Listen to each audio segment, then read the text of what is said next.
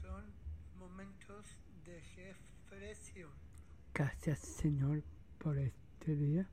Gracias Jesús porque en este día podemos agradecerte por todo lo que tú has hecho en nuestras vidas y a ti Jesús te exaltamos, te levantamos en tu nombre en alto para decirte gracias por este hermoso día que tú has puesto a nosotros y a ti Jesús te damos.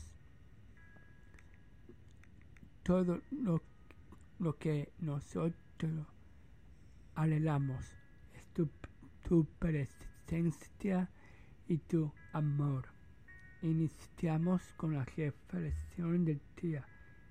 Bendito el varón que confía en Jehová y cuya confianza es Jehová. Jeremías 17, verso 7. Estos son momentos de reflexión